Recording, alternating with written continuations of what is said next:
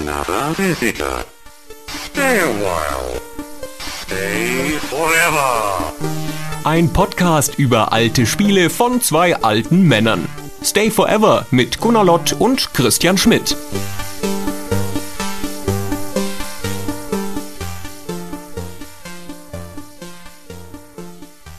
Westlich vom Haus.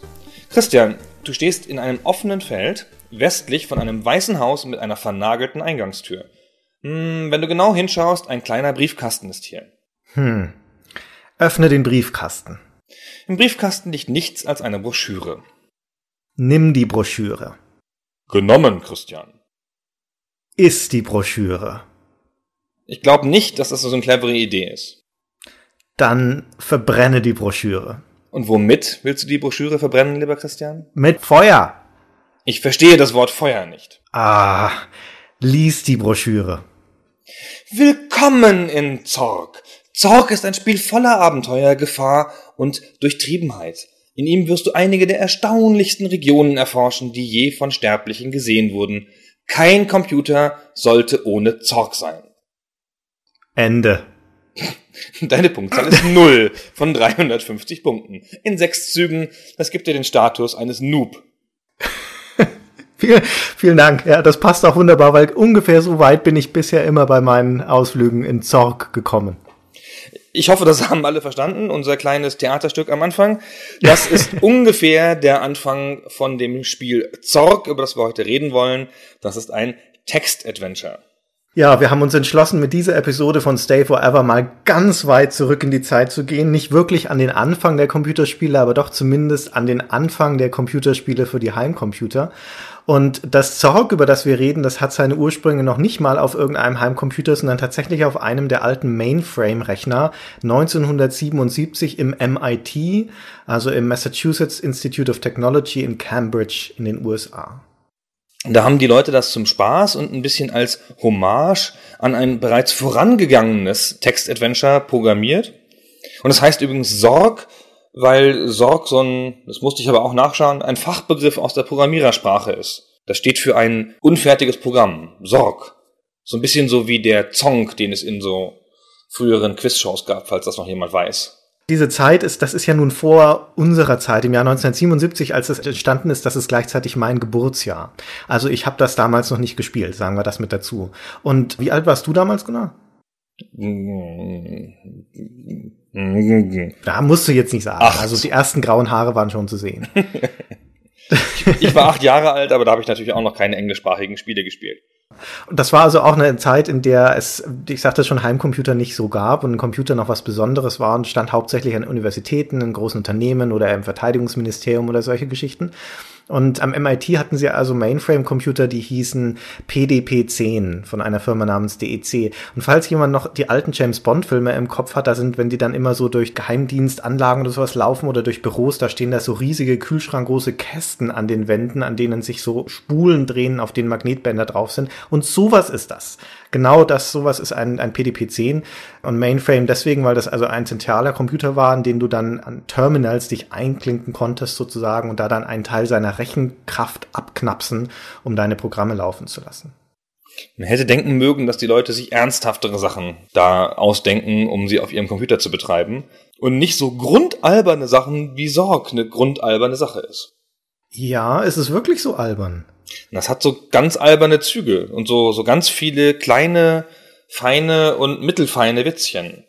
Und es spielt natürlich in einem bisschen abstrusen Fantasy-Universum. Also es ist, inhaltlich ist es ein albernes Spiel, das ist richtig, ja. Aber als Fingerübung für, sagen wir, diese jungen, geekigen Programmierer hat das gar nicht so albernes, weil das ja eine Implementierung von ihren Programmiersprachen damals ist und von den Systemen, die sie da erprobt haben. Also letztendlich ist das natürlich ein Freizeitprojekt von vier Leuten, die da Studenten damals oder Doktoranden am MIT Federführend waren der Mark Blank und Dave Lebling, die dann später auch Infocom gegründet haben, also die Firma, die Jahre später Zorg tatsächlich in den Handel gebracht hat. Und mit dabei waren auch noch der Tim Anderson und der Bruce Daniels. Ja, Namen, an die sich jetzt kaum noch jemand erinnert. Interessant ist die technische Seite, das hat ja nun keine Grafik oder so, es hatte ja sogar nur Großbuchstaben am Anfang. Ähm, die späteren Versionen wurden dann halt gemischt geschrieben, kann man es wenigstens lesen, aber nur Großbuchstaben auf einer kleinen Auflösung, das war ja auch noch richtig schwer zu erfassen. Und die Raffinesse dieses Spiels besteht natürlich im Wesentlichen darin, was der Parser kann. Und der Parser, das ist der Fachbegriff für den Teil der Logik, die die Befehle des Spielers entschlüsselt. Also der die Befehle versteht. Tatsächlich läuft das Spiel ungefähr so ab, wie wir das vorgespielt haben in unserer Einleitung, dass da Befehle in den Computer eingetippt werden und der antwortet dann darauf mit irgendeiner Botschaft. Genau, und die Befehle waren jetzt, so wie Christian sie auch gesagt hat, relativ einfache Sachen am Anfang. So gehe Norden, go north. Im Deutschen würde man auch nachsagen, aber das braucht man im Englischen natürlich nicht. Der wichtigste Befehl immer examine, irgendwas angucken. Und das allererste Adventure oder die ersten Adventures konnten halt so typische Zwei-Wort-Befehle. Und es war eine technische Sensation von Zorg, dass das relativ komplexe Befehle verstand. Sowas wie schau unter den Teppich. Oder wirf alles weg, nur die Laterne nicht. Drop everything except lantern. Und das war eine Sache, das konnte nicht jeder, das rief auch ein großes Erstaunen hervor das, da hat auch so Bezugswörter verstanden wie take the lunch, then eat it. Also, dass das it sich auf das vorhergehende Lunch bezieht oder Aufgabenketten, wo du Sachen mit Komma oder then aneinander reißt und solche Sachen. Und das war tatsächlich auch die Herausforderung, die Premiere, weil dieses, wie du schon sagtest, das Adventure, das vorher kam, das konnte eben nur diese Zwei-Wort-Kombination und die Jungs im MIT dachten sich, das muss doch besser gehen. Und das war der eigentliche, der technische Ansporn zu sagen, okay, wir kriegen einen besseren Parser hin. Und daraus ist dann das Spiel entstanden. Das hat dann interessanterweise später, als das dann ein richtiges Genre wurde, Text-Adventure und Grafik-Adventure äh, im Übergang dann, das hat dann zu den sogenannten Parser-Kriegen geführt, die Mitte der 80er ausgetragen wurden. Und dann haben die, haben die halt immer versucht, den Parser noch zu übertreffen. Wobei der von Zorg ja schon ausreichend war, ehrlich gesagt. Irgendeine Firma, welche war das nochmal? Trillium, glaube ich, hat ihren Parser BTZ genannt. Das war der BTZ-Parser, der Better Than Zorg Parser. ja, da ist der Anspruch schon klar ausgedrückt. ich meine, du hast es doch schon geschafft, ja, wenn die Leute dann ihre Technologien nach deiner Technologie nennen. Aber das war nie, meiner Meinung nach, nie eine vielversprechende Entwicklungsrichtung zu sagen, wir müssen den Parser so hinkriegen, dass er komplexere Sätze versteht. Also schon zu den Anfangstagen von Infocom, ähm, der, der Lapling und ähm, äh, der Dings, der andere, einen Aufsatz veröffentlicht, in dem sie ihre Technik beschreiben hinter Sorg, in dem sie auch so ein bisschen skizzieren, was die Zukunft bringen könnte. Und da sagten sie auch, dass der logische Schritt in Komplexität für die Parser-Eingabe wäre, Adverbien einzufügen. Also, dass der sowas versteht wie nicht nur gehe nach Norden, sondern gehe leise nach Norden und fragten sich dann aber schon in der Konsequenz, na gut, was sollte die Leute davon abhalten, da nicht einfach immer leise nach Norden und Süden und Westen zu gehen? Also warum sollten sie zwischen den Adverbien variieren? Und letztendlich war das auch eine Entwicklung, die sich, die nie vielversprechend war. Das ist ja auch zu komplex. Man kann ja mit den zwei Wortsätzen und ein paar Varianten davon einfach alles erreichen, was man erreichen will. Ja, es ist zu komplex und es ist viel wichtiger, dass der Parser Synonyme versteht, also dass du für die eine Aktion mehrere Möglichkeiten hast, sie auszudrücken, weil das sehr frustrierend ist, gerade bei den früheren, auch gerade bei Adventure, dass du halt genau das richtige Wort eingeben musst, sonst kapiert der Rechner nicht. Und das andere, viel größere Problem ist, jeder User kann sich ja zig Millionen Kombinationen, Befehle, was auch immer ausdenken, was er gerade machen könnte mit einem Gegenstand. Und du musst irgendwie beschränken, was das Spiel dann eigentlich versteht davon oder was es da zurückgibt. Also die eigentliche Begrenzung und das eigentliche, wo man das Spiel dann expandiert, ist, wie viele an äh, Text ist da eigentlich enthalten, den das Spiel dann ausgibt in Antwort auf Aktionen und wie viel davon ist relevant. Das ist eine der Kritiken, gerade wenn man heutzutage Sorg spielt, das versteht halt nix, das Spiel. Also kaum irgendeinen Begriff, den, den du in der Situation für sinnvoll hältst, gibt irgendeine ein Feedback, das darüber hinausgeht, wie das kannst du nicht machen oder du hast den Gegenstand nicht oder sonst irgendwas. Und selbst wenn es sinnvoll wäre und das Spiel es versteht, gibt er irgendwelche Standard-Feedbacks zurück. Dieses typische Adventure, das geht so nicht oder das kannst du nicht machen, das war damals in den, diesen Spielen auch schon drin. Und der Steve Maretsky, der aus jener Zeit von Infocom einer der bekannteren Autoren ist, der hat in einer Dokumentation namens Get Lamp, einer sehr empfehlenswerten von 2010, kurz auch begründet, warum das so ist. Da können wir mal kurz die Begründung anhören, weil die sehr einleuchtend ist. You can't handle everything that somebody might try. Uh, what you want to do is you want to handle the most common things that people will try and the most interesting things that people will try. And how much of the very limited resources that you have do you want to expend on letting the player go down in that direction? So, in a lot of cases, what we just did in that case is just kill the player. Gut, das hat er natürlich sehr schlüssig begründet und das ist ja auch die Philosophie, die sie dann hinterher eingesetzt haben. Unser beliebter Freund Bob Bates, der Legend Adventure gemacht hat später noch und so, hat irgendwann gesagt, wir haben uns immer so in jeder Situation so drei, vier Sachen rausgesucht, die der Spieler aus schierer Absurdität versuchen würde und haben versucht, darauf eine Antwort zu finden, weil das das ist, was sich die Spieler dann sozusagen erzählen hinterher. Schau, das hat das Spiel verstanden. Da haben tatsächlich diverse Begründungen auch gelesen von den Leuten, die damals Adventures, diese Adventures gemacht haben. Die sagten, es gibt zwei Motivationen, zwei grundlegende Motivationen, warum die Leute unsere Infocom-Text-Adventures spielen. Und die eine ist natürlich das Lösen der Rätsel und Aufgaben, der Fortschritt in der Geschichte, also das eigentliche Spielen. Und das andere ist so eine Art Turing-Test. Die Leute versuchen die absurdesten Kombinationen, um rauszufinden, worauf das Spiel reagiert und um eine witzige Antwort rauszukitzeln aus dem Spiel. Das ist für mich nicht nachvollziehbar, aber das scheint für einige Leute doch eine Motivation gewesen zu Das sein. haben wir immer gemacht. Ja, haben wir das? Ich nicht. Also ich habe ja die Text-Adventure, ich habe viel, relativ viele gespielt und war da sehr fasziniert von dem Genre. Habe sogar eigene Programmierversuche unternommen, um Oh, einen auch. besseren Parser zu schreiben. Äh, Den besser als besser als Zorg-Parser. Also mit Unterstützung, mit so einem Kurs halt jetzt nicht. Ich bin ja kein großer Programmierer gewesen, auch damals nicht. Aber ähm, fand das immer sehr interessant und hatte auch schon so ein eigenes Text-Adventure mal gemacht und so. Und ähm, ich habe immer alles ausprobiert, um zu gucken. Natürlich immer angefangen mit Fuck. Ja, Fuck haben, hat man immer ausprobiert. Ja, Sorg versteht Fuck, Damn und aus irgendeinem Grund, der mir nicht ganz einleuchtet, Rape, also Vergewaltige. Also ich habe das jedenfalls erst angefangen, als es schon Grafik gab. Was ja auch, wenn wir ganz ehrlich sind, bei aller technologischen Begeisterung der viel logischere Fortschritt ist, da noch Grafik hinzuzufügen, um die Situation zu visualisieren oder wenigstens eine Kartendraufsicht oder sowas, damit man da noch ein bisschen Orientierung in diesen Spielen hat. Da gab's aber natürlich diese ganzen Misch-Adventures, die halt Verben verstanden und, und, und Texte und halt aber trotzdem schon ein bisschen Grafik hat. Wie von unseren Freunden von Legend, die wir ja nicht müde werden zu erwähnen. Ja. Zum Beispiel.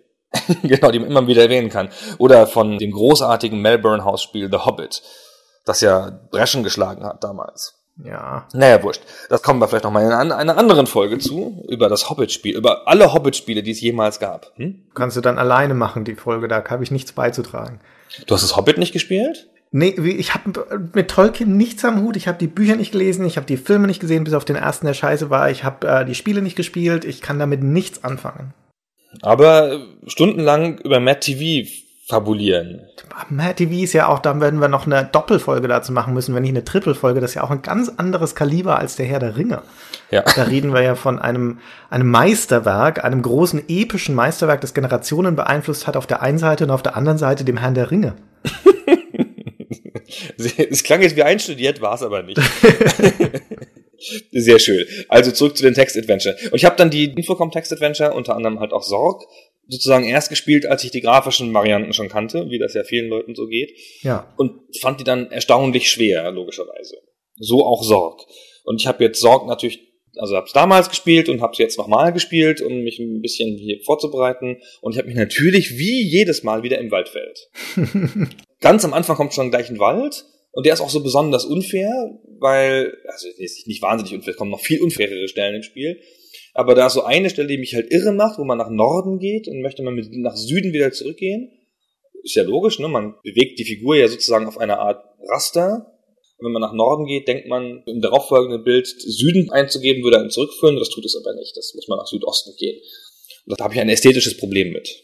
Und dabei ist es noch vereinfacht, weil in der ursprünglichen Version auf diesen Mainframes, auf dem PDP-10, da ist das Zorg noch viel komplizierter und verschachtelter und da führt kaum ein Weg in die Richtung wieder zurück, aus der du gekommen bist.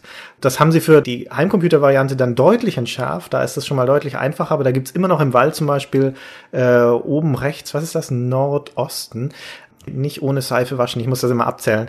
Und da gibt's einen Raum, der kannst du dann in alle vier Himmelsrichtungen verlassen und aber nur nach Westen führt er dich wieder zurück. In allen anderen Himmelsrichtungen kommst du wieder in den gleichen Raum zurück. Also wieder dahin, wo du gerade schon warst. Aber weil das Spiel die nicht unterscheidet, die Räume, das ist dann halt dieses generische Forest, merkst du das nicht, wenn du nicht tatsächlich mitkartografierst und irgendwann dann auf die Idee kommst, Moment mal, wieso komme ich hier nicht weg? Wieso kann ich ewig nach Norden gehen und komme einfach immer zu, zur gleichen Stelle wieder? Weil das Schweine waren.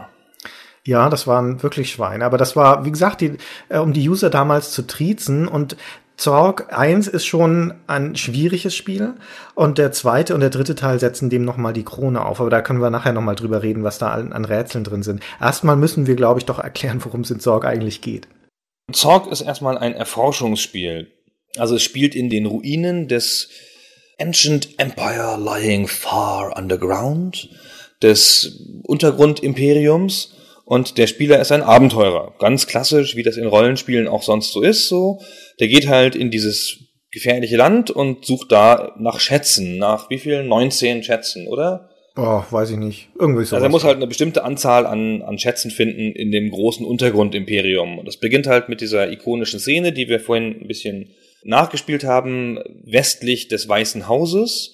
Das ist also sozusagen die Einführung des Spiels. Und dann geht's aber relativ bald danach unter die Erde und spielt dann halt in Höhlensystemen, Dungeons.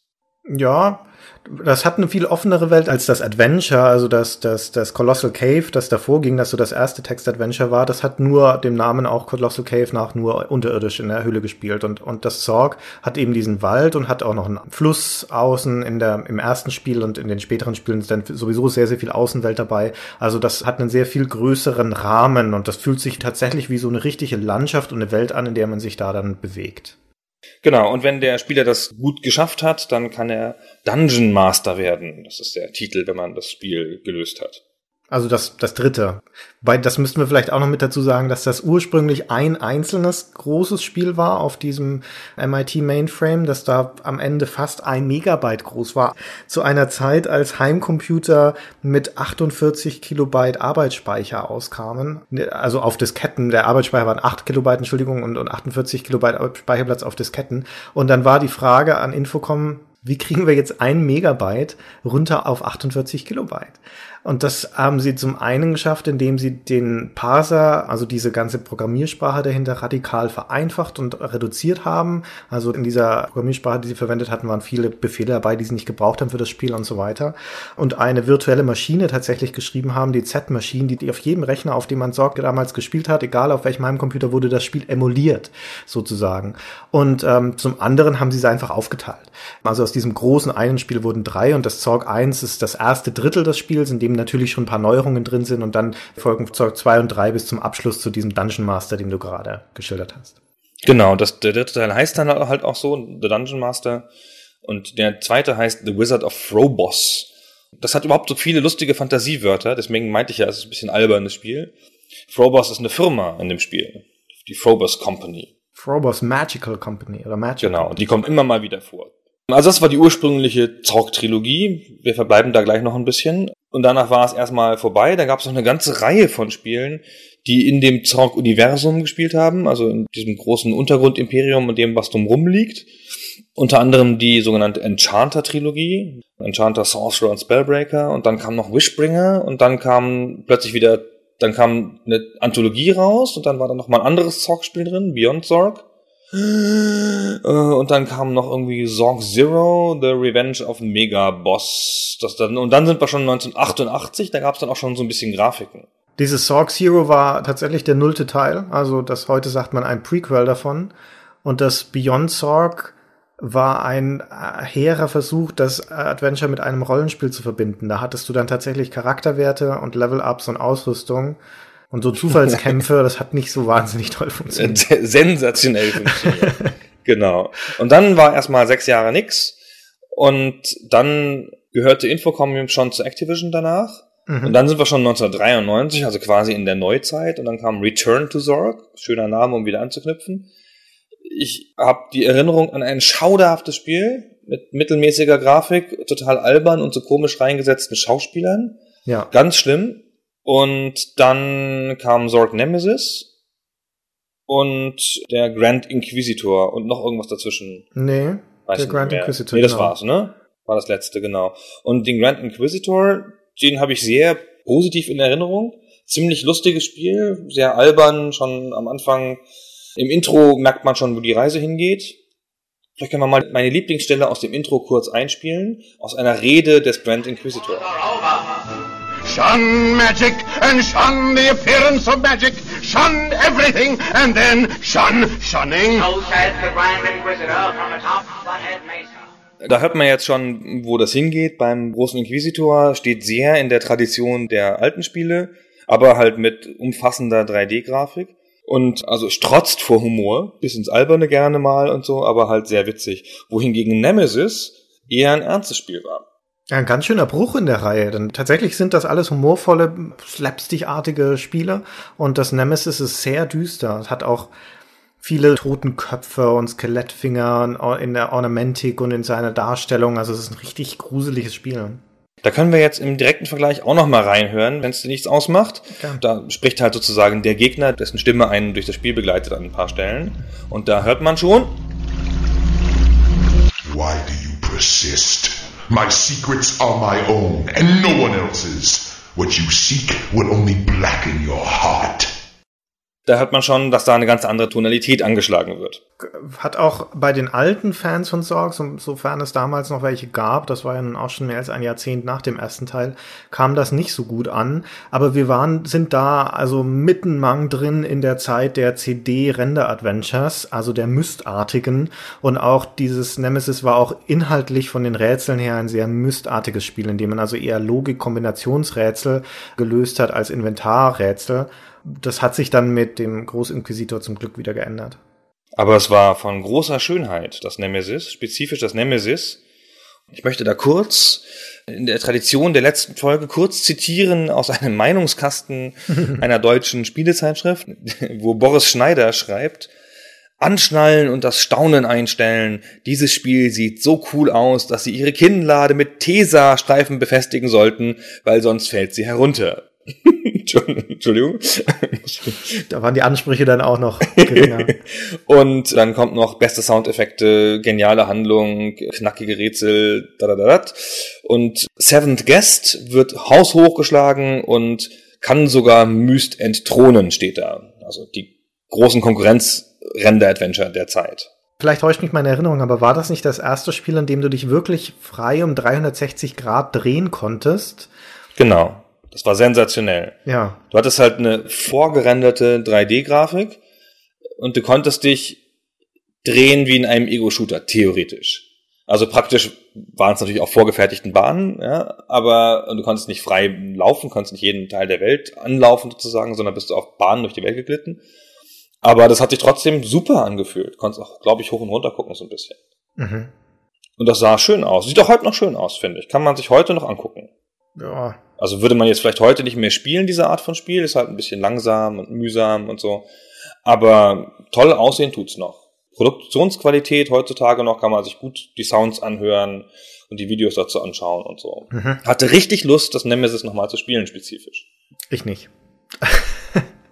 Ja, aber du stehst dem ganzen Genre ja sehr indifferent gegenüber, Christian. Das ist Naja, mir schon aufgefallen.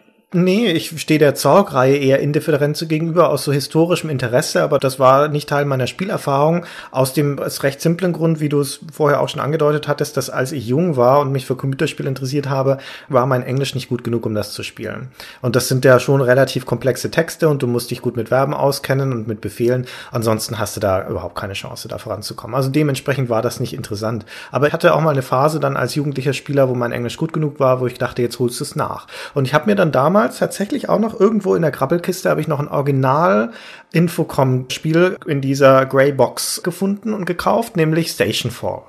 Mit all diesen Feelies und Goodies, die da in der Packung drin waren. Oh, das müssten wir vielleicht nochmal erzählen. Was war bei Station 4 drin? Ähm, in Station 4 war drin ein, ein Aufnäher, also so ein Abzeichen, äh, drei Formulare und äh, die Karte, statt einer Karte waren so Blaupausen drin von dieser Raumstation, auf der das gespielt hat und das, das Handbuch natürlich. Damals hat man sich ja noch ein bisschen Mühe gegeben und Infocom war legendär für die Packungsbeilagen. Also auch immer lustige Sachen zum Anfassen und Aufhängen und irgendwelche besonderen Extras. War bei Sorg, kann ich mich gar nicht mehr erinnern, da war eine Karte bei und ein relativ dickes Handbuch. Und Ja, und eine, eine Geschichte des Great Underground Empires war noch mit in einem, glaube ich, das war ein extra Booklet, soweit ich weiß. Das war aber ja das erste Spiel, das als es 1980 rauskam, gab es diese Feelies noch nicht. Da kam das einfach in der, in der durchsichtigen Plastiktüte für den TSR 80 für einen von den amerikanischen Heimcomputern. Und erst in der späteren Neuauflage, das war dann irgendwie 83 oder sowas, und auch in der, tatsächlich in der sehr klassischen Infocom-Box, da hatten sie dann angefangen, diese Beigaben mit dazu zu legen. Aber ich bin mir gar nicht sicher, ob das bei Zorg wirklich schon so war. Ich glaube, das ging erst los mit Deadline, wenn ich richtig im Kopf habe. Das war das vierte Spiel. Also das war so ein Krimi. Und da lagen dann so Tatortfotos und Skizzen und Verhörprotokolle und sowas mit dabei, die du tatsächlich brauchtest in diesem Fall, weil der Text aus dem Spiel ausgelagert werden musste, sonst wäre das Spiel zu groß geworden. Was übrigens, weil du es gerade erwähnst, ich, wir müssen jetzt nicht die ganze Infocom-Geschichte runterrattern, aber Deadline, was das für ein unfassbares Spiel ist. Hast du es gespielt?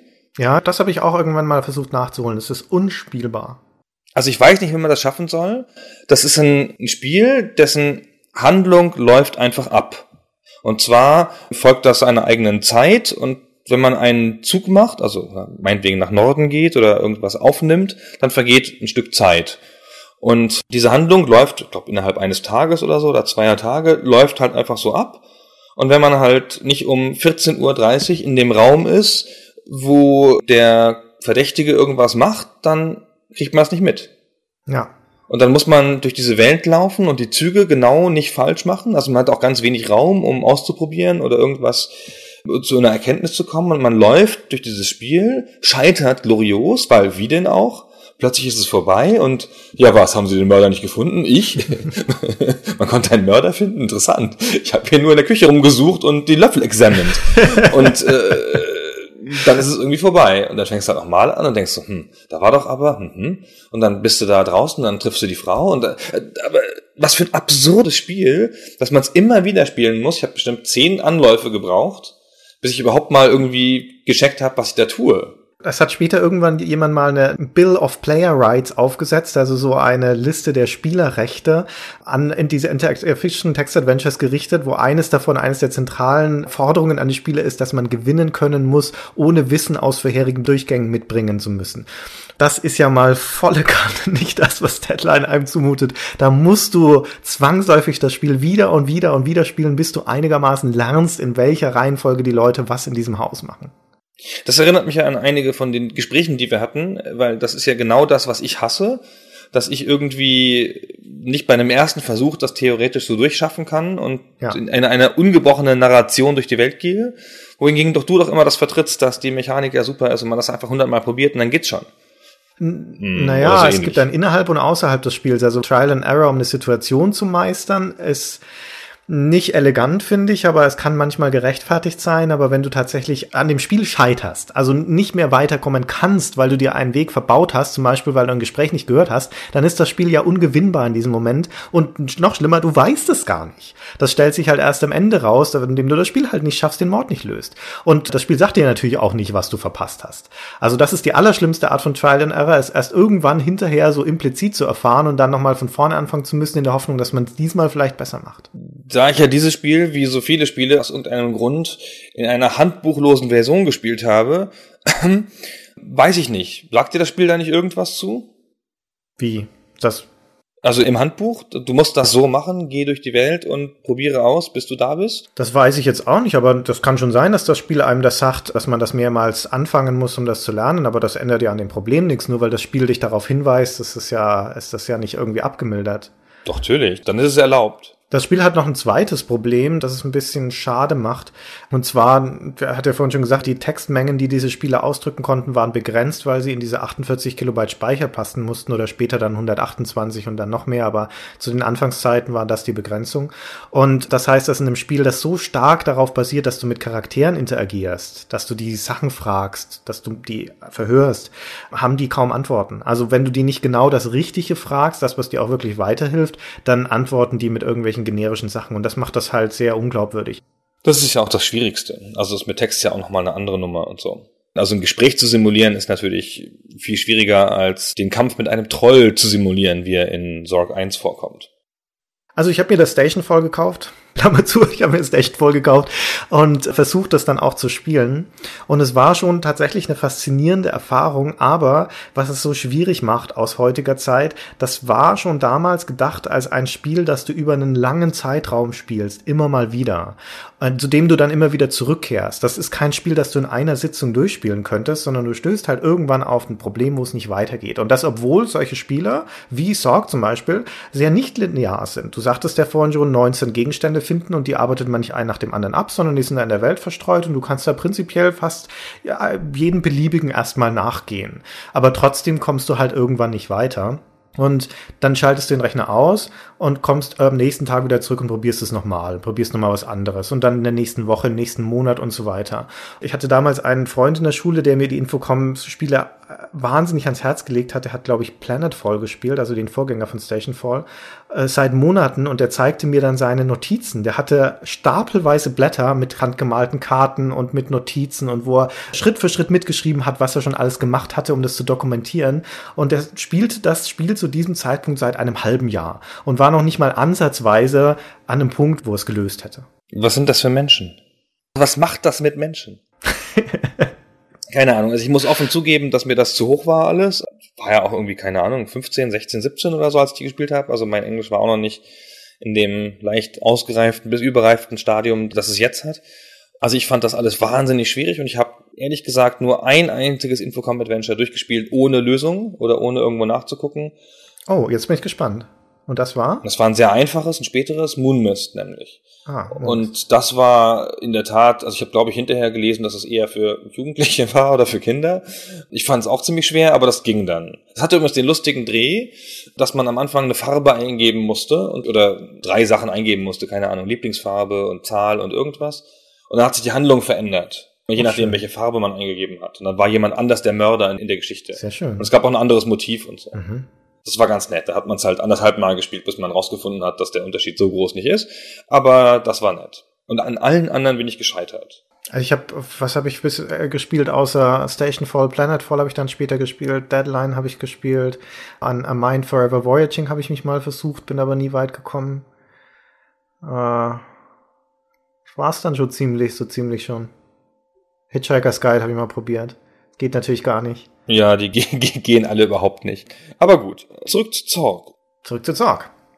ZZZ. Wenn ich jetzt so an Deadline denke und an Mind Forever Voyaging und auch an Leather Goddesses of Phobos, war Zorg ja ein freundliches, leicht zugängliches Spiel. Im Nachhinein.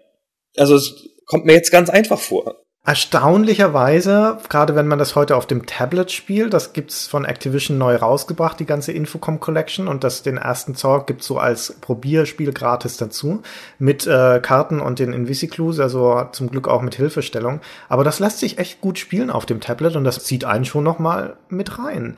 Obwohl das bei all seinen Limitierungen des Parses der Beschreibung halt sehr stark an die Fantasie appelliert und dann an, nach einiger Zeit, du, wenn du mal drin bist und ein, die Orientierung in dieser Welt gefunden hast, die Räume in deinem Kopf entstehen tatsächlich. Ganz ohne Grafik. Aber du so dein, deine vage Orientierungspunkte hast, in welche Richtung ist was, wie verhält sich das zueinander, wo ist welcher Gegenstand. Und das funktioniert immer noch erstaunlich gut. Die Texte sind ja auch ganz gut. Lustig. Und die grundlegende Kulturtechnik, die dahinter steht, nämlich das Lesen, hat sich ja auch sonst nicht geändert. Ich meine, man liest ja auch immer noch Bücher, erstaunlicherweise nur halt in anderen Darreichungsformen und das ist dann halt ein Buch. Ja. ja. Man muss sich ein bisschen dran gewöhnen an dieses äh, mit dem Parser eingeben und so, aber die Hürde ist nicht so groß. Das liegt einem ja auch nicht so fern. Und das funktioniert auch, auch so noch ganz gut. Ich habe es auf dem iPhone gespielt nochmal, in der Version von Frotz. Also Frotz ist ja so eine Art Framework für interaktive Fiktion, wie man heutzutage sagt. Und konnte das ganz gut nochmal spielen. Das Einzige, was ich dazu genommen habe, war eine Karte. Also Mhm. die Karte aus dem Spiel, da gibt es so eine eingescannte Karte von früher noch, die überall im Internet zu finden ist und die habe ich sozusagen immer getask-switcht, wenn ich dann nicht mehr genau wusste, wo ich war. Weil du gerade schon den Vergleich zum Buch gezogen hast, das ist damals, als das neu war, diese Art von Spielen, wurde das natürlich auch versucht, irgendwie zu definieren, was das eigentlich ist. Und dann gab es so Sachen wie Literatur zum selber spielen und eine virtuelle Realität bestehend aus Wörtern. Und wir nennen das heute salopp Text Adventures. Der Fachbegriff eigentlich vor allem im, im englischsprachigen Raum ist Interactive Fiction. Aber damals haben die Zorgmacher selbst versucht zu definieren, wie denn eigentlich ihr Genre heißt und nannten das CFS. Und jetzt fragen wir mal den Herrn Lott und unsere geschätzten Mithörer, wofür das wohl steht, CFS. Was meinst du? Oh Gott. Ich habe keine Ahnung. Ähm, bin nicht mal sicher. Also Fiction ist es nicht. In dieser Kategorie haben sie nicht gedacht. Ja, Also die haben ja so ganz blumige Beschreibungen gefunden, die eher so in Richtung Rollenspiele gingen, so in einer fernen Welt, die durch ein, deine Imagination entsteht. Also das wurde ja beschrieben wie ein 3D-Spiel, fand ich. In den ersten Beschreibungen wurde es beschrieben, wie man heute 3D-Spiele beschreibt. So Videospieltourismus. Du bist in, in der Welt von Skyrim. Sie entsteht um dich herum. Und heutzutage entsteht halt Skyrim, ist ja wirklich da. Ich kann ja vom Berg runterfallen und alles Mögliche. Und da ist sie halt in meinem Kopf entstanden. Und also diese Tonalität hatte das immer. Also guter Ablenkungsversuch, aber zurück Ach, zum Thema. Wofür steht CFS? Ähm, free steht das F bestimmt. Und das S steht für Spinnerei. Ich weiß es nicht, Christian. Hör doch auf. es steht für Computerized Fantasy Simulation. Ah, Simulation, da hätte ich drauf kommen können. Also für die war das damals eine Simulation tatsächlich ihr Spiel.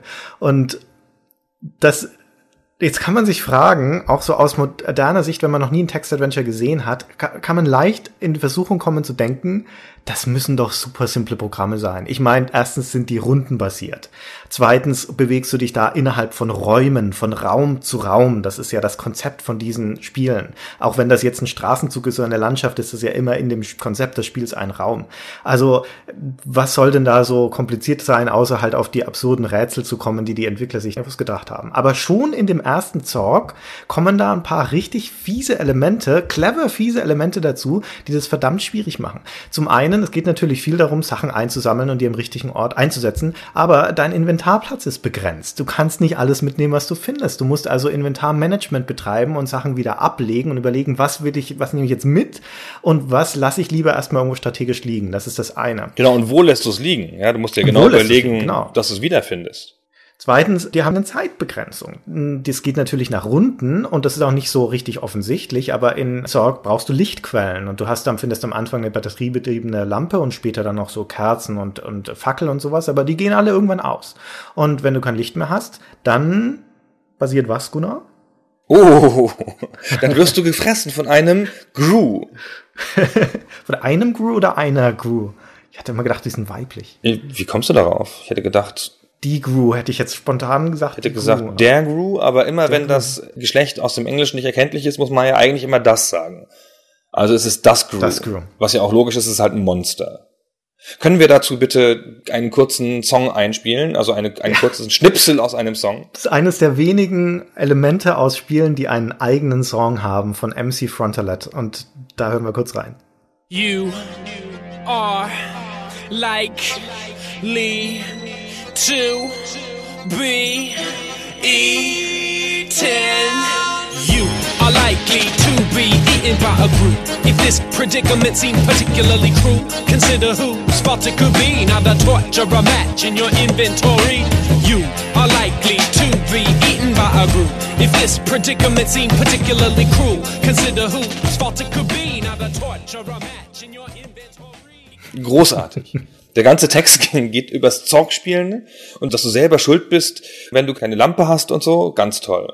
Und es gibt ein Video dazu, muss man mal googeln und so, ist auch verlinkt auf der Webseite von uns, wo Steve Moretzky einen kurzen Cameo-Auftritt hat und so. Ja, dieses It is pitch black, you are likely to be eaten by a Gru ist eines der bekanntesten Zitate aus diesem Spiel Zorg, von denen es aber noch mehr gibt. You are in a maze of twisty little passages all alike. Was eigentlich aus Adventure stammt, aber auch in Zorg wieder aufgenommen wurde.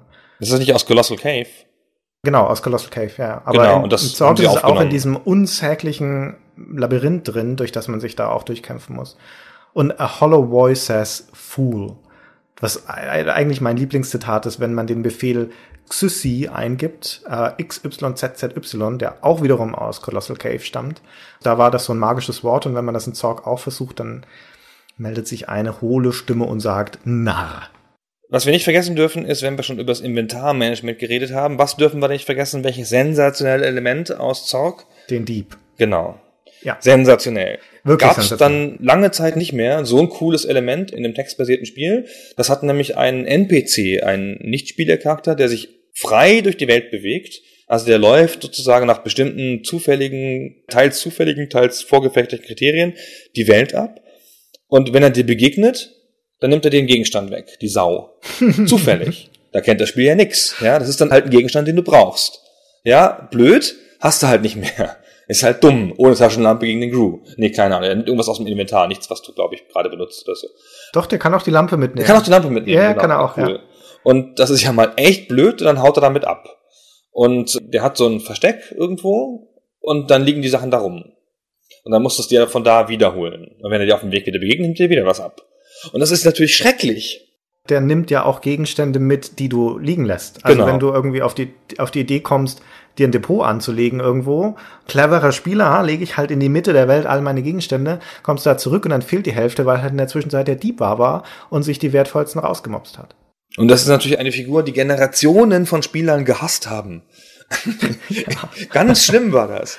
Und das war also auch so eine, so eine Spielerschikane eigentlich. Aber es ist natürlich total cool. Also es hat einen, so hat die Spieler so zusammengeschweißt, so, hast du auch? Und dann hat der Dieb und dann war ich gerade da und dann nimmt er mir. Mir ist zum Beispiel passiert, jetzt nochmal beim Spielen von Zorg, im Reservoir gibt es so einen Kontrollraum, das sind Knöpfe an der Wand und dann pro- probierst du da rum und drückst den blauen Knopf und dann platzt ein Wasserrohr in der Wand und das Spiel sagt, the water level here is now up to your ankles. Und dann beginnt das Wasser so langsam zu steigen und du wirst schon panisch, weil du denkst, ah scheiße, wie kriege ich jetzt das blöde Loch zu und fängst an die Leintube aufzuschrauben und sowas und in dem Moment kommt der scheiß Dieb in den Raum und fängt an halt mich mit seinem Stiletto zu, zu triezen. Da hat die Schweißperlen auf der Stirn. Ne? Rundenbasiertes Spiel, aber äh, Druck wie in einem Echtzeitstrategiespiel. Das ist natürlich echt gemein, der darf du da nicht kommen. Ja, da kennt das Spiel aber nichts. Aber von wegen LucasArts cool und in, in, in Monkey Island kannst du nicht sterben. Auch in Zorg kannst du nicht sterben. Also schon damals war das Spiel fair genug zu sagen, wenn du stirbst, dann wachst du oben im Wald neben dem Haus wieder auf. Also nicht ganz neben dem Haus, aber im Wald. Aber deine ganzen Gegenstände sind über den, den Wald verstreut und, du, und auch zum Teil in der Unterwelt und du musst sie erst wieder einsammeln. Aber du musst die Rätsel nicht nochmal lösen. Nee. Genau, immerhin. Aber du musst dich halt in der Welt auch wahnsinnig blind auskennen. Aber so eine Welt ist ja auch schnell durchquert. Also es ist nicht ganz klein, die Welt von Zorg. Aber wenn du dich halt auskennst, dann machst du N, N, N, N, E, E, S, E, A, da bin ich. Hm. Ja. In der Regel hat man ja eine Karte von dem Spiel oder man hat eine gezeichnet. Immer so haben wir so schön auf Karo-Papier gemacht. Hast du sicher auch gemacht, Christian? Ja, natürlich.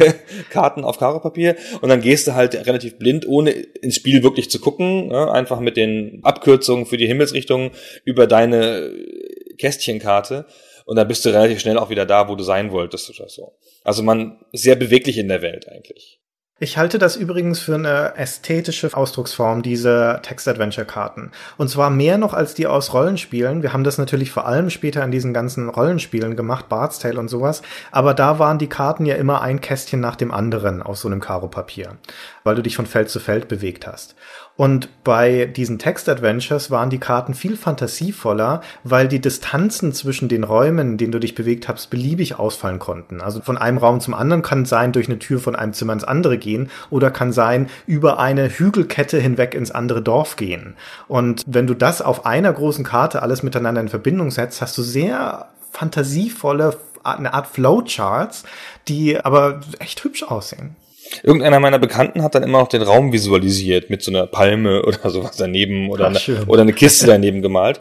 Und man hat sich ständig vermalt, finde ich, weil dann dachtest du, aha, jetzt gehe ich hier nach Norden, dann nach Osten und dann, wenn ich jetzt nach Süden und dann wieder nach Westen gehe, komme ich ja wieder zurück. Und äh, nein. Genau. Und dann hast du, hast du das so schön hingemalt in so einem Viereck und dann geht's aber nicht. Dann musst du so einen komischen verschlungenen Pfeil machen, um woanders rum, nämlich da, wo du dann wirklich hingegangen bist.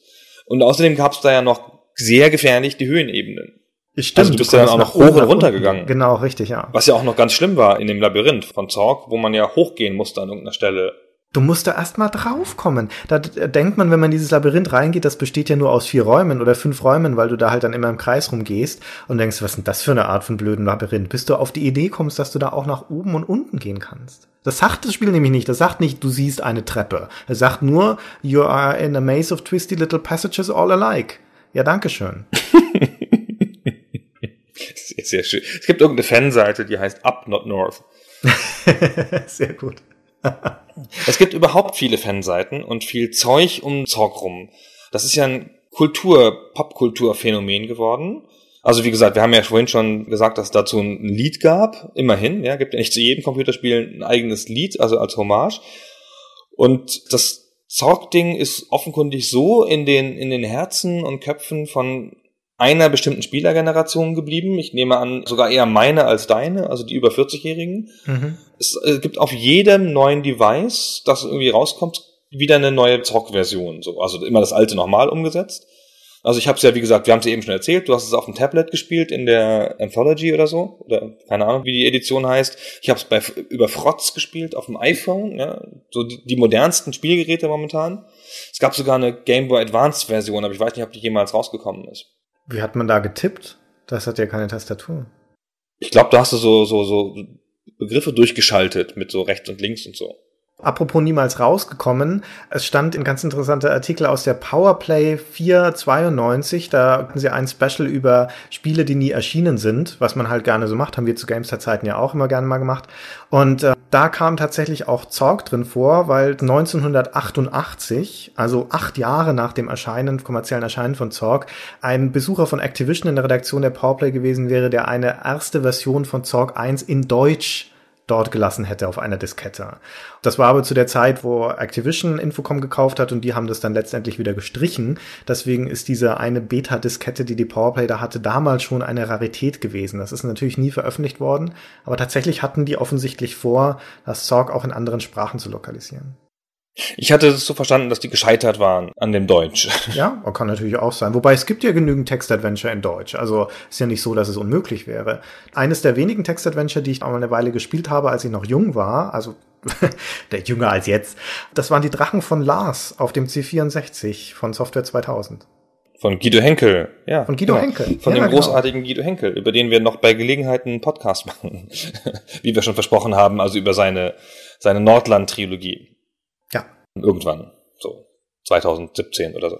Aber das hat schon ganz früh angefangen mit diesen ganzen, also diese Faszination, die Zorg ausübte. Also relativ bald nach Erscheinen gab es halt User Groups, Leute, die sich zusammengefunden haben, Tipps ausgetauscht haben und dieses ja doch relativ, also ist ja kein endloses Spiel. Ja, ist ja nicht so wie Skyrim, wo tausende von Sachen, da gibt es noch Mods dazu und so passieren können, sondern die haben aber in diesem Spiel so viel gefunden, dass es sich gelohnt hat, darüber auszutauschen. Mhm. Einer der ersten Spieletester von Infocom, also der für Infocom da im Haus getestet hat, Mike Dornbrook, der ist später der Chef von Harmonix geworden, übrigens. Lustige Geschichten, die die Spielebranche so schreibt, so. Der hat so eine User Group ähm, ins Leben gerufen, so für Memorabilia aus dem Spiel zu tauschen und äh, Erlebnisse zu tauschen und so. Das war die, die Helpline sozusagen damals. Da konnten die Leute dann hinschreiben, wenn sie einen Tipp haben wollten, weil sie im Spiel nicht weiterkamen. Ja, wie großartig. Damals hat man ja noch dann angerufen bei einer Firma und gesagt, ich komme nicht weiter. Also auch so deutsche Spieleentwickler, die schon so ein paar Jahre auf dem Buckel haben und so erzählen dann noch von so Usern, die angerufen haben und gesagt haben, hier, in Raum 17, da liegt doch das Schwert und ich weiß nicht, wie ich das aufnehmen kann. So, damals hat man noch Mails geschrieben an die Entwickler und so. Unser ehemaliger GameStar-Kollege, der Michael Trier, der Trille, der Chefredakteur dort, der erzählte doch auch immer wieder gerne aus seiner Zeit bei der PC Joker, die eine Helpline eingerichtet hatten, also so ein Telefonservice, wo Leute anrufen konnten und um Tricks und, und äh, Hilfestellungen bei Spielen bitten und da musste dann immer jemand aus der Redaktion abwechselnd dort sitzen, um die zu überwachen und anzunehmen, die Anrufe. Und was hat er dann gemacht? Da hat er doch schnell das gegoogelt. Ah nein, es gab Das noch kein ging Internet. ja nicht. Dann hat er wahrscheinlich panisch geblättert in, in, in, in, in den Powerplays, nehme ich mal an, Mhm. um nachzulesen, wie das geht. In den Powerplays. In den Powerplays, ja.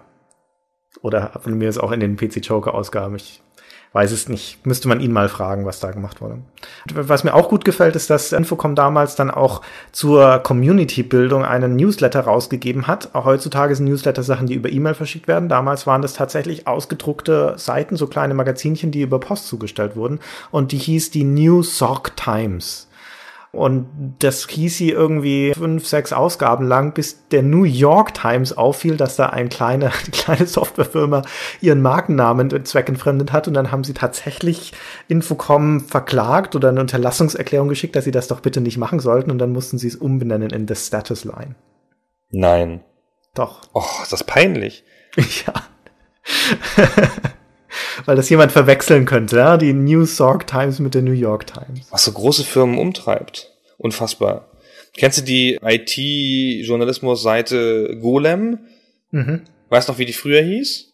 Nee, hieß die früher anders? Ja, die hieß GNN für Golem News Network. Und dann ist tatsächlich CNN gekommen und hat gesagt, es geht nicht. Ja, okay. Das ist ja nur ein Buchstabe anders. Ja. Ah, mein- ah, meine Nerven. Aber gut. Zorg. Ja. Wir haben den Dieb erwähnt und das Labyrinth. Genau. Wir sind schon, haben schon fast alles erwähnt, was man erwähnen muss. Also wir können noch aus Zorg 2 kurz erzählen, wo wir schon über diese, über die Visualisierung von, den, von dem Raum gesprochen haben, durch die Karten, die man zeichnet und dass man sich vorstellen musste, in welche Richtung es da weitergeht. Und das findet halt alles in der Vorstellungskraft statt, aber da waren dann auch viele Rätsel möglich mit eben dieser Visualisierung von Raum, die du mit Grafik nicht so gut machen könntest, wenn überhaupt. Und zum Beispiel im Zorg 2 gab es diesen legendären, weil so unfassbar schwierigen Oddly Angled Room, also äh, Raum mit komischen Winkeln, komisch verwinkelter Raum. Dann kriegst du halt eine lose Beschreibung und kannst da drin rumlaufen und bist vollkommen orientierungslos, auch deswegen, weil das einfach an einer zufälligen Startposition anfängst und weil das zufallsorientiert ist, ob du jetzt da in der Richtung gehen kannst oder nicht. Also da lässt sich kein Muster rauslesen und du kannst da endlose Karten draus machen. Und man muss dann aus dem Hinweis, dass da ein Baseballschläger rumliegt, muss man darauf kommen, dass dieser Oddly Angled Room ein Baseballfeld ist. Oh. Und dass man da also die Bases eines Baseballfelds, also dieses Karree, ablaufen muss, um den Raum zu schaffen. Muss man das? Ich dachte, man muss sogar den Ball schlagen. Nee, musst du nicht. Du musst musst nur darauf nicht. Ah, kommen, dass okay. du, du kannst dich ja da frei in diese acht Ja. Richtungen bewegen, aber dass du eben diagonal in dieses, dieses Karo laufen musst. Oder in dieser, auch im, im zweiten Teil, ist die Bank of Sork auch eines von diesen legendär schweren, ich will nicht sagen hirnrissigen, aber schweren Rätseln. Das ist halt eine Bank. Und in der Mitte ist so ein Verwahrraum mit so Schließfächern. Und den kannst du aus drei unterschiedlichen Seiten betreten. Und auf der, an der Nordwand ist ein Curtain of Light, heißt das, ein Lichtvorhang. Das ist also ein Teleporter im Prinzip. Und wenn du in diesen Teleporter gehst, kommst du irgendwo anders in der Bank wieder raus.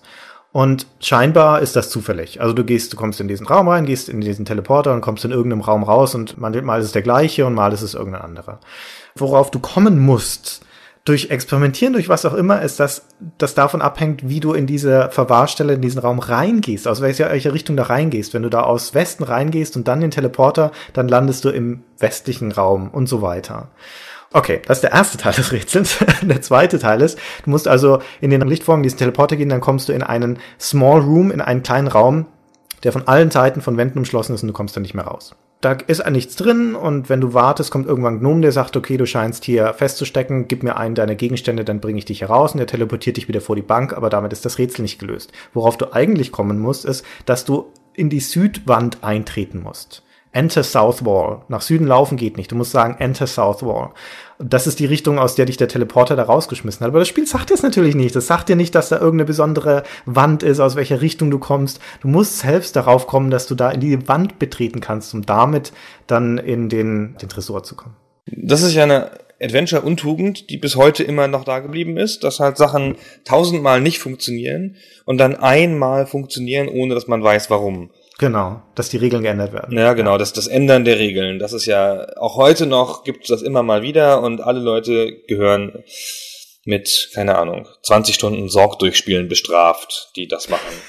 Echt unfassbar. Ich erwähnte vorhin schon, dass das ja so ein Popkulturphänomen ist und dass das Zorg sich ganz gut gehalten hat und dass man, also gesagt, ich glaube nicht, dass es heute noch irgendjemand so richtig spielt. Außer mal so Archäologen der Computerspielszene, so wie wir. Aber es ist halt total zugänglich und man findet es noch überall. Und vor zwei Jahren oder so hat irgendjemand so ein Kunstprojekt gemacht und hat eine Schreibmaschine gebaut, also eine alte Schreibmaschine genommen und die so elektrifiziert, also eine, also eine mechanische Schreibmaschine. Und dann hat die die Handlung von Zorg aufgeschrieben. Also als Oh. Kunstprojekt. So auf Papier. Und das war total super. Also ich meine, ne, you are in a hm, field west of bla bla bla. Und dann hat, hat es die ganze Geschichte geschrieben mit den Antworten drin und so. Und gibt es nicht auch diese Twitter-Accounts? Genau, das ist sogar, das ist einer meiner Lieblingsblogger, Matthew Baldwin, der schon seit langen, langen, langen Jahren, seit 2000 oder 99 bloggt. Und der hat mal irgendwann aus Langeweile einen Twitter-Account gemacht, der heißt Text Adventurer. Und der gibt einfach die ganzen Befehle aus Zorg ein, um Zorg zu lösen. Also der sagt dann halt Go West und Take Leaflet und bla bla bla bla und macht das halt als Twitter-Befehl.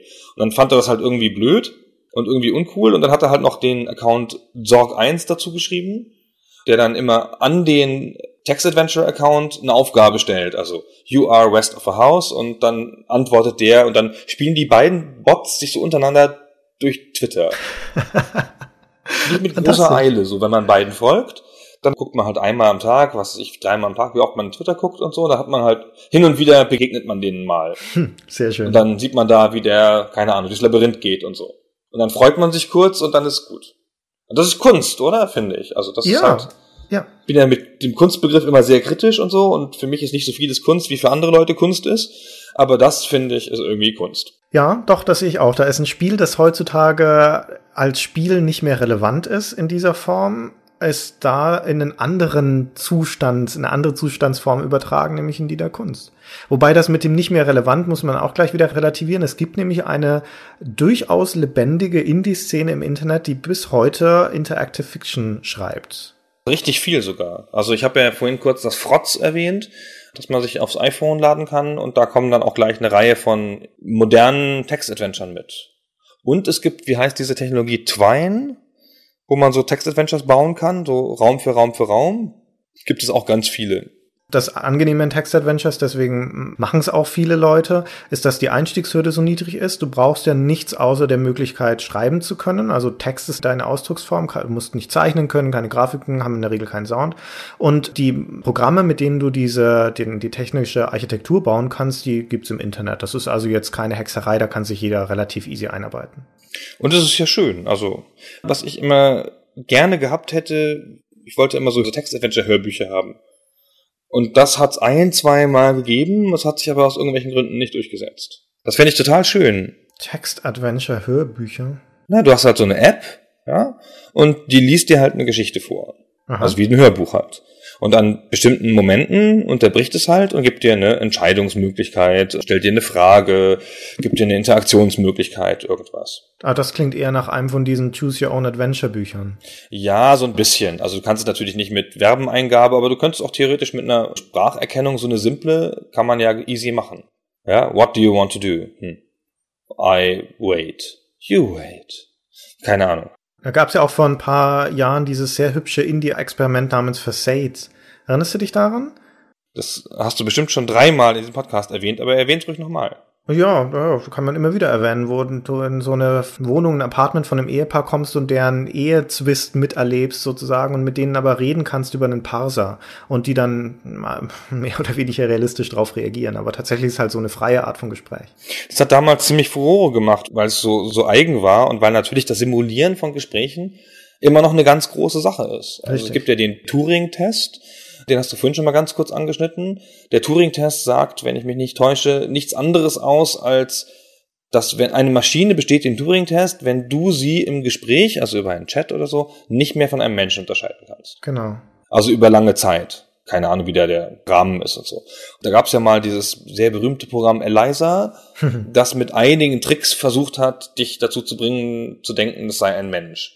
Und wenn du das nicht weißt, nach welchen Kriterien das funktioniert, du kriegst dann nach einer Zeit raus. Wenn du das nicht weißt, dann kannst du das natürlich wirklich denken. So, das antwortet mit so kleinen Gesprächstricks. So. Mit Gegenfragen und so, ja. Ja, mit Gegenfragen, genau. Warum denkst du das? Bist du wirklich der Meinung, dass? Und dann nimmt es genau das Wort auf. So. Ja. Ich finde alles doof. Wieso findest du alles doof? Sowas in der Art. Hat man aber schnell rausgekriegt, fand ich.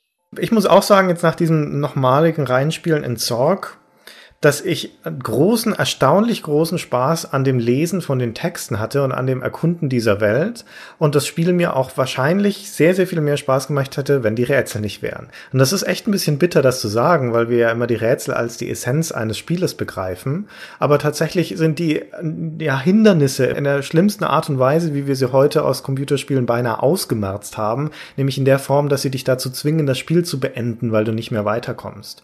Das gilt heute als Kardinalsünde. Wenn man das also aus Text-Adventures entfernen könnte, in der Form, dass du sie lockerer runterspielst, und das ist bei vielen von diesen moderneren Interactive Fiction im Internet so, dann werden das tatsächlich sehr flockig weggelesene interaktive Geschichten, aber trotzdem das Gefühl hast, da als Akteur mitzuwirken. Genau. Und das ist ja anstrebenswert. Und das dann auch mit Audio, siehst du? Ja, in dieser Dokumentation, die ich schon mal erwähnt hatte am Anfang, diesem Get Lamp, da taucht auch der Richard Bartle auf, der legendäre, der diese vier Persönlichkeiten von den Multi-User Dungeons abgeleitet hat. Und der philosophiert dann auch ein bisschen und stellt halt dann unter anderem die Theorie auf, dass die Text-Adventures direkt die Vorstellungskraft ansprechen würden, weil sie eine ungebrochene Kommunikationsebene haben, nämlich Text in, Text out, wie er das nennt. Also da wird nicht irgendwie über einen abstrakten Controller deine Bewegungen übertragen, wo dann nach links drücken, dann auf einmal nach links laufen ist oder sowas, sondern du sprichst in Text und du kriegst Text zurück und der ganze Rest findet in deiner Fantasie statt. Ja, es hat natürlich keine zusätzlichen Hürden. Das stimmt. Und das, was man so mit diesem Uncanny Valley Begriff so ein bisschen beschreibt, ja, dass man also in der Grafik jetzt spezifisch, dass man sich halt immer näher an einen Realismus annähert und dass dadurch man die, die Bruchlinien in diesem Realismus immer wieder deutlicher sieht, je näher man rankommt. Das hat das natürlich nicht, weil es diese ganze Ebene weglässt. Dafür finde ich, steht aber die Eingabe der Befehle halt zwischen dir und dem Spiel und zwar ziemlich heftig. Und zwar so auch, wie du es beschrieben hast am Anfang so. Ja, wieso kann ich denn jetzt nicht das machen? Mm. Das Verständnis ist letztendlich das Problem. Wenn der Computer alles interpretieren könnte, was du sagst, dann wäre dies tatsächlich eine perfekte Eingabeform. Aber weil du dich allzu oft bemühen musst, dem Computer etwas verständlich zu machen, wird es dann mühsam. Ja, also theoretisch ist, ist die Technologie ja da. Er könnte ja alles verstehen. Du könntest ja so eine so ein Eliza-artiges Programm mit einem Text-Adventure kombinieren. Also mit der Beweglichkeit und den Rätseln des Text-Adventures, aber halt auch diese Gesprächsebene machen, sodass du mit dem Spiel also sprechen könntest. Hm sodass es dir dann halt zurückgibt und sagt, nee, hör mal, das ist ja jetzt völlig der falsche Weg, was du da machst oder so.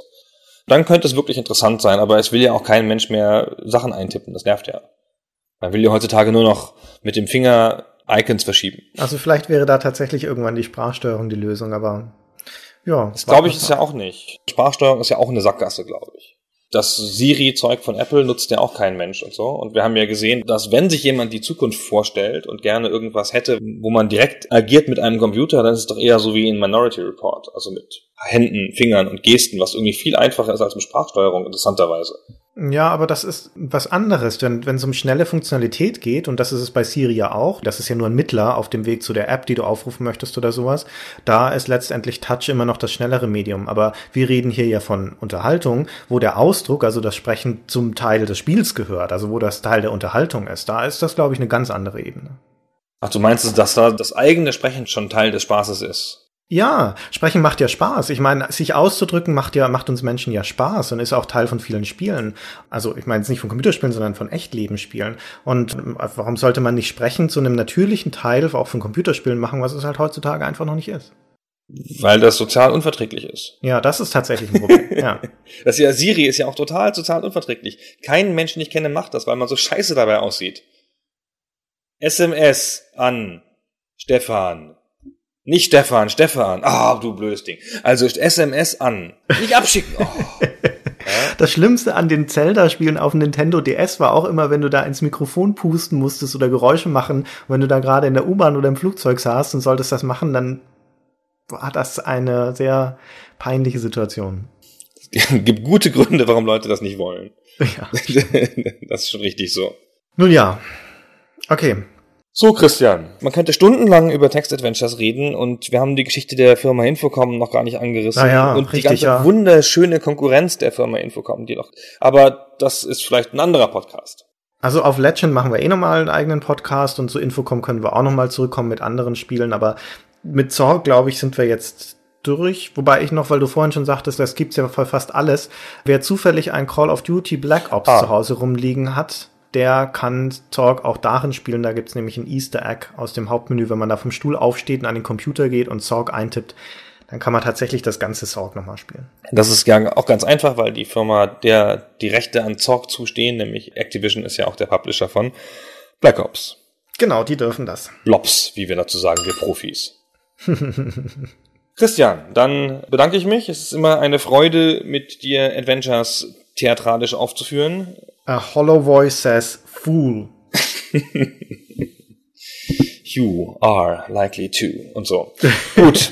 Demnächst machen wir eine ganze Folge, wo wir nur Zorg vorlesen. Da freue ich mich schon drauf. Oder nur Deadline vorlesen am besten. Oder noch besser, nur Bureaucracy. Ja, das überlegen wir uns nochmal. Doch, das wird super. Sicher. Zwei Stunden, nein, sechs Stunden. Sechs Stunden. Christian Schmidt und Gunnar Lott lesen Zorg. Auf Englisch. Auf Englisch natürlich. Mit unseren deutschen Akzenten natürlich, voll. Ja. Oder nee, wir machen ein deutsches Spiel und lesen die Kathedrale vor. Oh, schön. Darüber können wir auch mal einen Podcast machen. Überhaupt können wir über deutsche Text-Adventures oder über deutsche Adventures überhaupt mal einen Podcast machen. Das stimmt. Ja. Gut. Okay. Dann bedanken wir uns fürs Zuhören. Wir haben hoffentlich alles, was an Fragen aufgeworfen wurde, hier zu Sachen im Internet, die man verfolgen kann, Links auf der Webseite. Also wer das hier bloß über iTunes hört, der möge bitte mal bei der Webseite vorbeikommen. Das lohnt sich auch eh immer auf stayforever.de. Genau. Und falls noch Fragen auftauchen, kann man die dort auch gerne in die Kommentare schreiben. Genau. Dann vielen Dank fürs Zuhören. Tschüss. Tschüss.